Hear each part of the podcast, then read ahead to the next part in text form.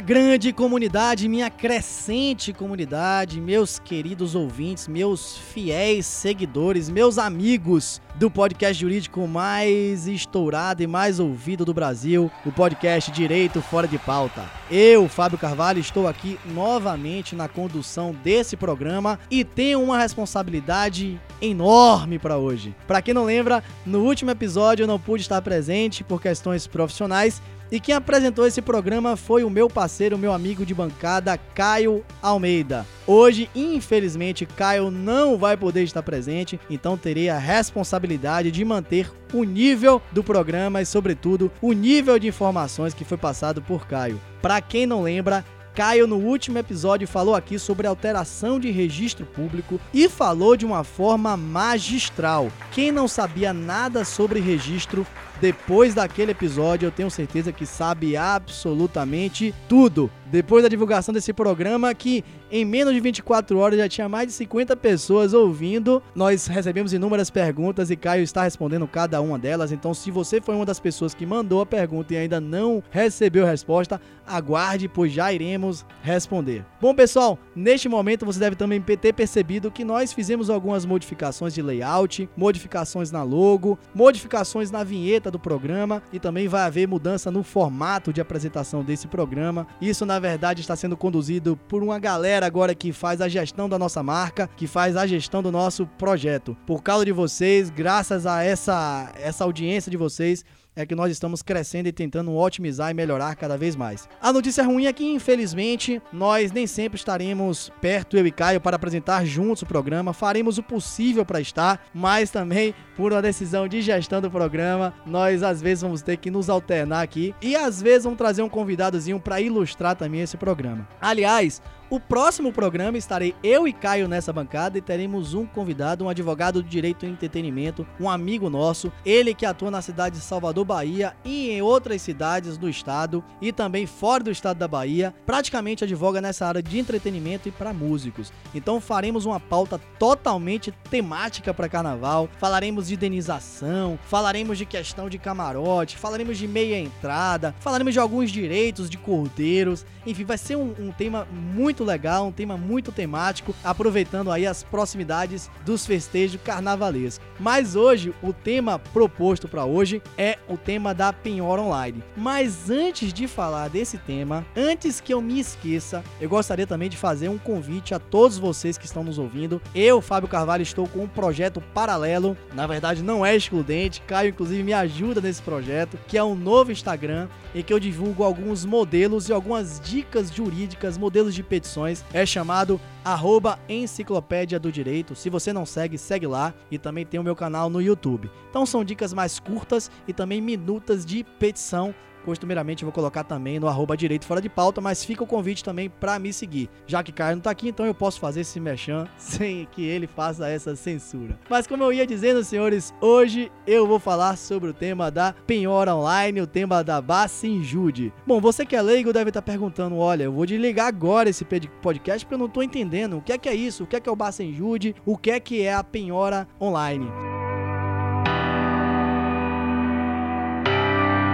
Bom, você que não é advogado, explico. O Bacenjude é um sistema eletrônico que vai conectar a justiça, o Banco Central e as instituições financeiras para obtenção do crédito que você tem direito por ter ganhado um processo judicial. Vou explicar de forma ainda mais tranquila, de forma ainda mais fácil. Antigamente, quando se ganhava um processo judicial e a outra parte não pagava, era muito difícil se executar para se conseguir aquele valor. Nós falamos, aliás, eu falei, né, antes do, do último episódio, ou seja, no penúltimo episódio, eu falava sobre a morosidade da justiça e falava sobre cumprimento de sentença e disse lá, olha, assim que você receber, assim que transitar em julgado, ou seja, assim que não couber mais recurso, o advogado tem o dever de intimar a outra parte para que ela faça o pagamento que foi arbitrado pelo juiz no prazo de 15 dias, sobre pena de incidência da multa do artigo 523, parágrafo 1 que é uma multa de 10% sobre o valor do crédito crédito e além disso também com a possibilidade de acréscimo de honorários de 10%. Mas esse acréscimo não vale para os juizados. Se por acaso, ainda assim, arbitrada a multa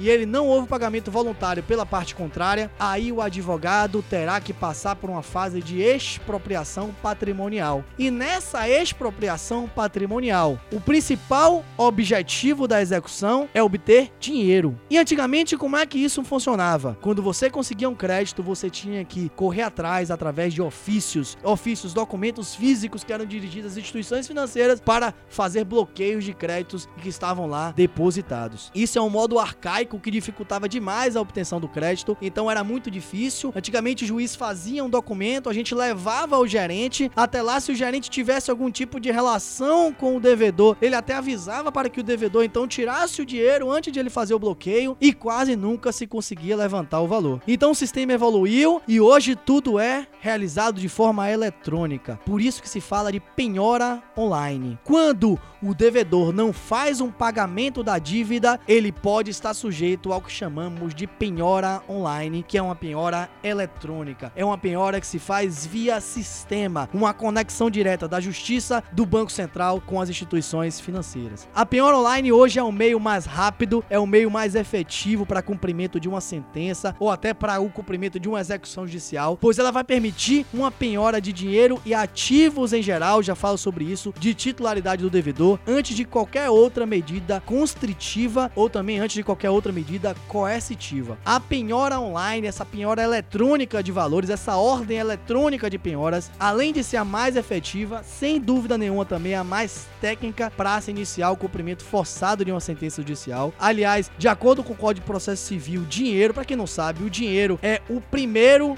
objetivo de qualquer execução. Isso está previsto lá no artigo 835. Existe um rol, uma ordem de quais os bens que você deve procurar em primeiro lugar em caso de execução e dinheiro é o primeiro. Dinheiros e ativos de, de, da titularidade do devedor é o primeiro. O Bacenjude é a forma que você tem de obter esse dinheiro de uma forma mais rápida para aquele devedor que não cumpre voluntariamente a sua obrigação no processo. O Bacenjude ele foi inserido no nosso ordenamento jurídico, ele tem previsão expressa no Código de Processo Civil, mas é regulamentado por sucessivas re resoluções e regulamento do Banco Banco Central. Então hoje o Bacenjude tem previsão no artigo 854 do CPC, que simplificadamente dispõe que o juiz, quando provocado pelo exequente, ou seja, quando há requerimento do exequente, ele pode, para possibilitar essa penhora de dinheiro ou em depósito de aplicação financeira, determinar que as instituições financeiras, por meio desse sistema eletrônico gerido pela autoridade supervisora do Sistema Financeiro Nacional, torne indisponíveis ativos financeiros existentes em nome do executado, obviamente limitando a disponibilidade ao valor indicado na execução. Agora, quais são esses ativos financeiros? Os ativos financeiros que são tratados no, nesse artigo 854 do Código de Processo Civil é todo e qualquer ativo financeiro. Nem sempre foi assim, mas isso mudou. Hoje, os ativos financeiros já têm várias modalidades, então não é só dinheiro hoje que se fala quando se fala em ativo financeiro. Então é qualquer tipo de depósito em conta corrente depósito em conta poupança, depósito a prazo, ativo de renda fixa ou ativo de renda variável, as ações, fundo de investimento, o CDB, certificado de depósito bancário, letra de câmbio, LCA, que é a letra de crédito de agronegócio, RDB, tesouro direto, enfim, todas essas modalidades estão sujeitas a penhora através do Bacenjude. O melhor de tudo é que, diferentemente do que acontecia há muito tempo atrás, hoje esse procedimento gera,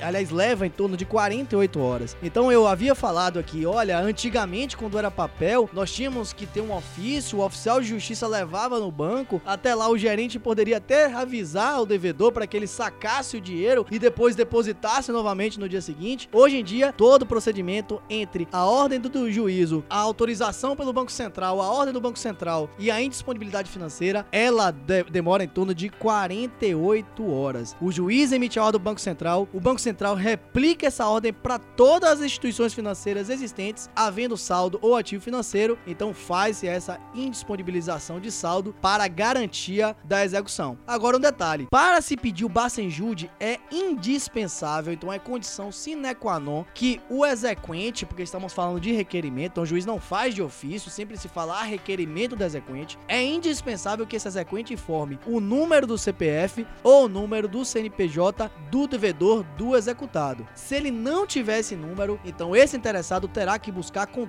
todas as ferramentas possíveis e imagináveis. Caso não consiga, aí pode sim pedir ao juiz talvez a utilização de um outro sistema. Um exemplo do sistema que procura isso é o Infojude, que é um sistema que conecta a justiça à Receita Federal. Mas existem hoje várias ferramentas, vários modos de busca. Então hoje você com o nome da pessoa, você pode jogar no aplicativo de pesquisa, como por exemplo o Google, e de repente buscar lá se existe alguma é, informação, algum cadastro dele no CPF, alguma publicação que saiu o número do CPF, ou até no cadastro da justiça, de repente já foi autor em outro processo, então com o nome completo você consegue também esse dado, mas se não conseguir de forma simplificada, então pode pedir autorização ao juiz que através do Infojude, ele então faz essa pesquisa do CPF e depois você vai requerer então esse Bacenjude. Outro detalhe, muito se pergunta se essa consulta que é feita do Bacenjude, se essa, essa ordem do Bacenjude, ela é permanente ou ela não é permanente. Então se vocês procurarem aí na internet, vocês vão achar muita coisa dizendo que essa consulta não é permanente. O que quer dizer isso? Antigamente, quando se fazia uma penhora online, quando se utilizava o Bacenjude, como é que funcionava? O juiz determinava então o bloqueio e o bloqueio era realizado de forma instantânea naquele dia e perdurava por 24 horas. Se nessas 24 horas não fosse encontrado saldo, expirado o prazo, não haveria mais a varredura e esse executado então estaria livre para movimentar a conta. Era assim que funcionava até pouco tempo. Isso, graças a Deus, mudou. Agora existe uma nova regra que foi inclusive incluída através do regulamento do Bacenjude. Para quem não sabe, o artigo 13, parágrafo 4 do regulamento do Bacenjude, essa ordem passou a ser permanente e os tribunais já vêm se adaptando a criar sistemas totalmente automatizados para a realização de busca. O que quer dizer isso? Quer dizer que agora, quando você pede uma penhora via Bacenjude, a ordem é emitida ela fica lá o tempo inteiro. Então qualquer movimentação financeira que haja, que exista naquela conta, que foi bloqueada, ela vai ser é, sujeita ao bloqueio efetivamente para garantia do crédito. É muito importante que o interessado faça esse requerimento na própria petição, cite esse parágrafo 4 do artigo 13 do regulamento do Bacenjude. É esse dispositivo que instituiu essa obrigatoriedade de manutenção do bloqueio durante todo o dia útil dessa hora do bloqueio e até a satisfação integral do bloqueio. Então existe o bloqueio intraday que nós chamamos. Então ele vai durar lá até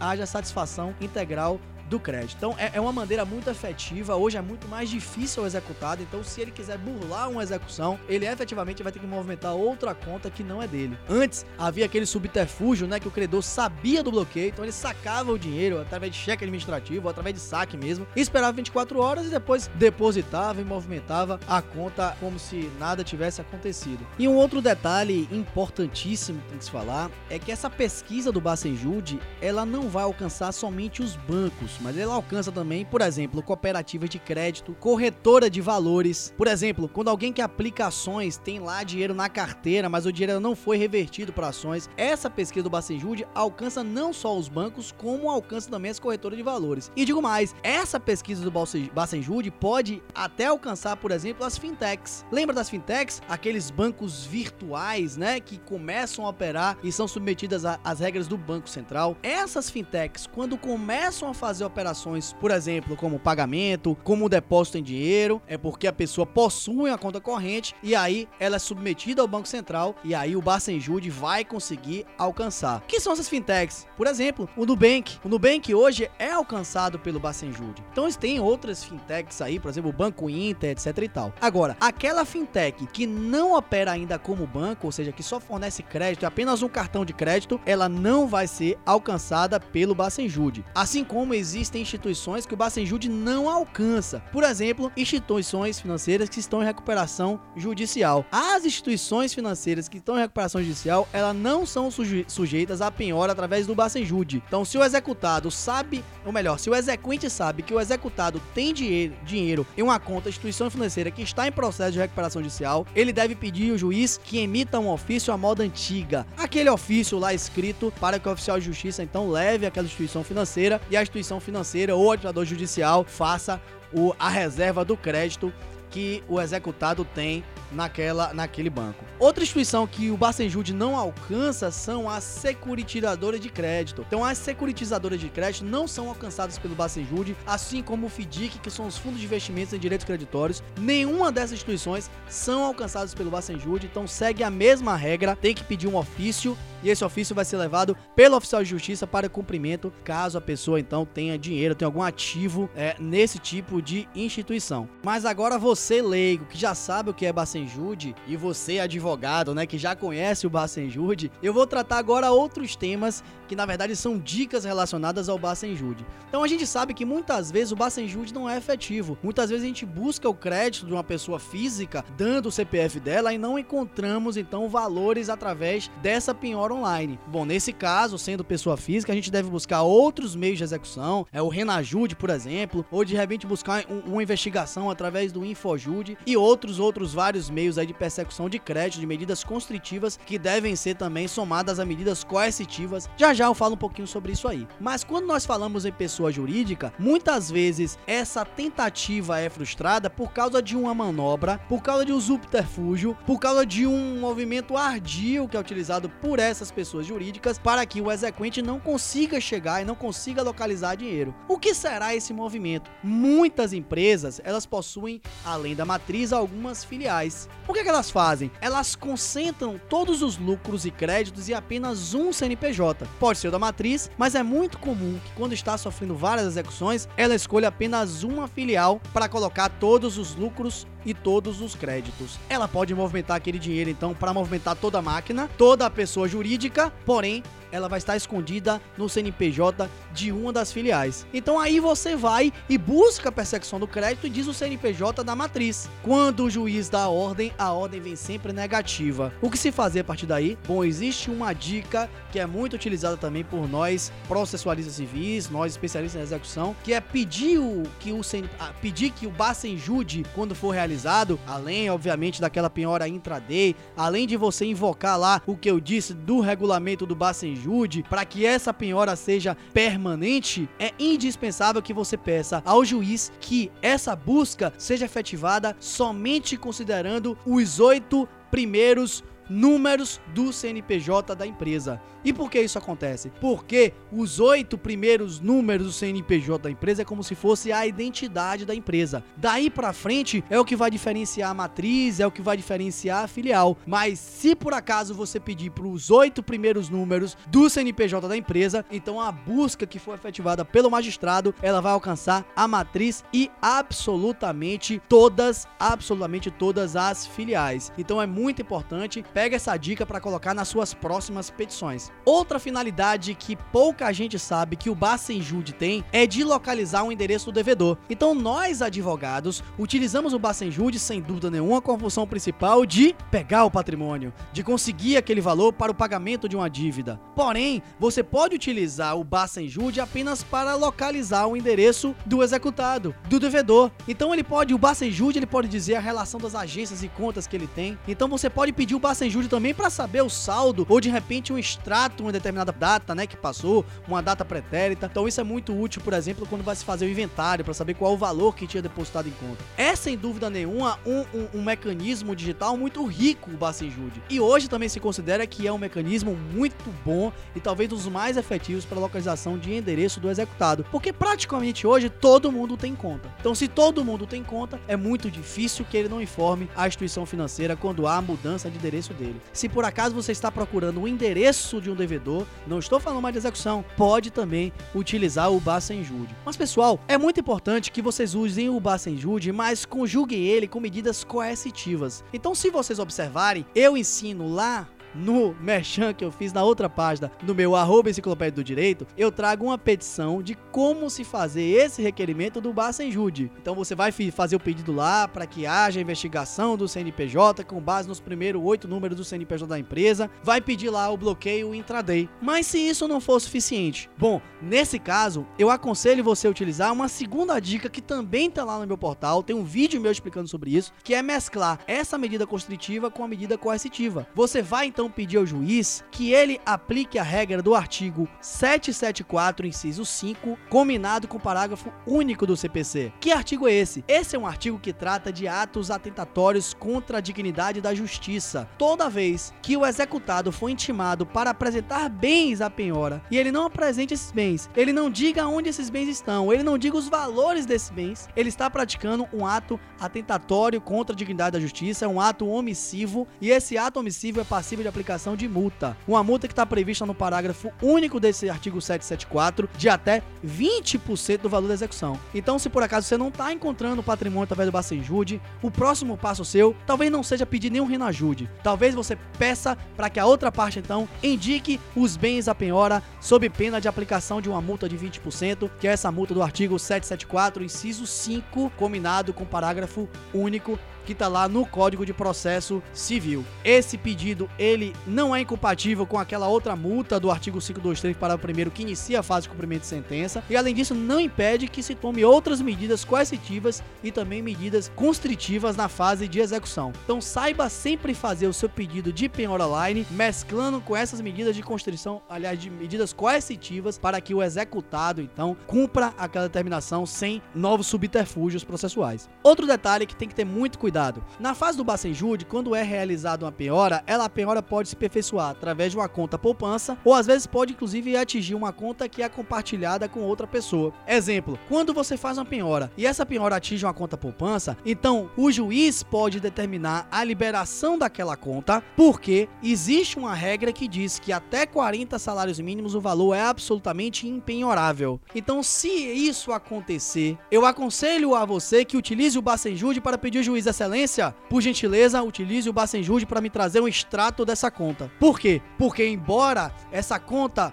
possa ser absolutamente impenhorável por conta da natureza até 40 salários mínimos, se houver desvirtuamento daquela natureza, ou seja, se a pessoa utiliza aquela conta poupança como se conta corrente fosse para a movimentação, então o juiz então vai mitigar essa regra e vai mandar bloquear, vai fazer a penhora line através do Bacenjude. Então olha que ferramenta importantíssima do Bacenjude. Se por acaso houver uma arguição de impenhorabilidade porque a conta era conta poupança, imediatamente peça peça ao juiz, então, que peça através do mesmo convênio a exibição de extratos dos últimos seis meses e verifique lá se esse executado, por exemplo, paga conta, se ele tem débito automático, se existem transferências regulares nessa conta. Se houver isso, meu amigo, houve desvirtuamento e aí não aplica a regra da impenhorabilidade prevista lá na nossa lei também. Outro detalhe, é muito comum que quando se faça penhora, essa penhora recaia sobre valores pertencentes a terceiros. Então, quando você manda penhorar uma conta, às vezes essa conta pode ser uma conta conjunta, uma conta compartilhada. Nesse caso, não fique frustrado, porque a metade desse valor pode ser objeto de pedido de liberação por um terceiro. Exemplo, se você penhora a conta de um devedor e não não existe um co-obrigado, a esposa dele não participou. Então a esposa, pelo fato de também ser correntista, ou seja, de compartilhar essa conta, ela pode entrar então com um embargo de terceira, é uma ação autônoma, muito comum inclusive, para pedir a liberação da parte dela, geralmente a liberação da metade. Então tudo isso pode acontecer no curso do processo e você deve ficar bem atento. Então, senhores, isso é tudo que eu tenho para dizer acerca do Bacenjude. Além do Bacenjude, nós temos inúmeros outros sistemas. Futuramente nós trataremos desses outros sistemas, falaremos do Renajude, falaremos da diferença entre o que é uma restrição de veículo, uma restrição de circulação de veículo. São medidas efetivas também na fase de execução.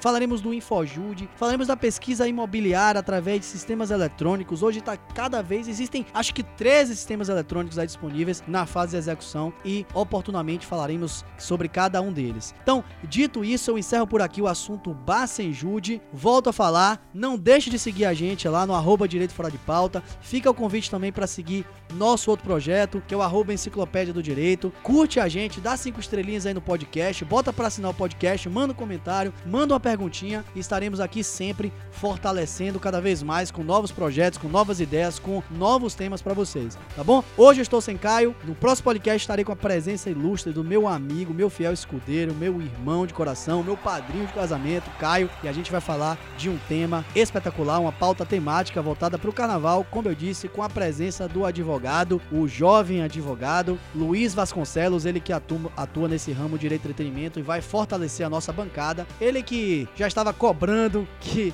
para dar um pulinho aqui, mas na verdade a vontade também era nossa de trazer aqui. Então, assim como o Luiz, esperamos também que cada um de vocês em algum momento esteja com a gente aqui para dividir conhecimentos e parar informações. Pessoal, muito obrigado. Até a próxima. Espero que tenham gostado. Estou disponível caso precise para responder qualquer tipo de pergunta. Um abraço e até a próxima.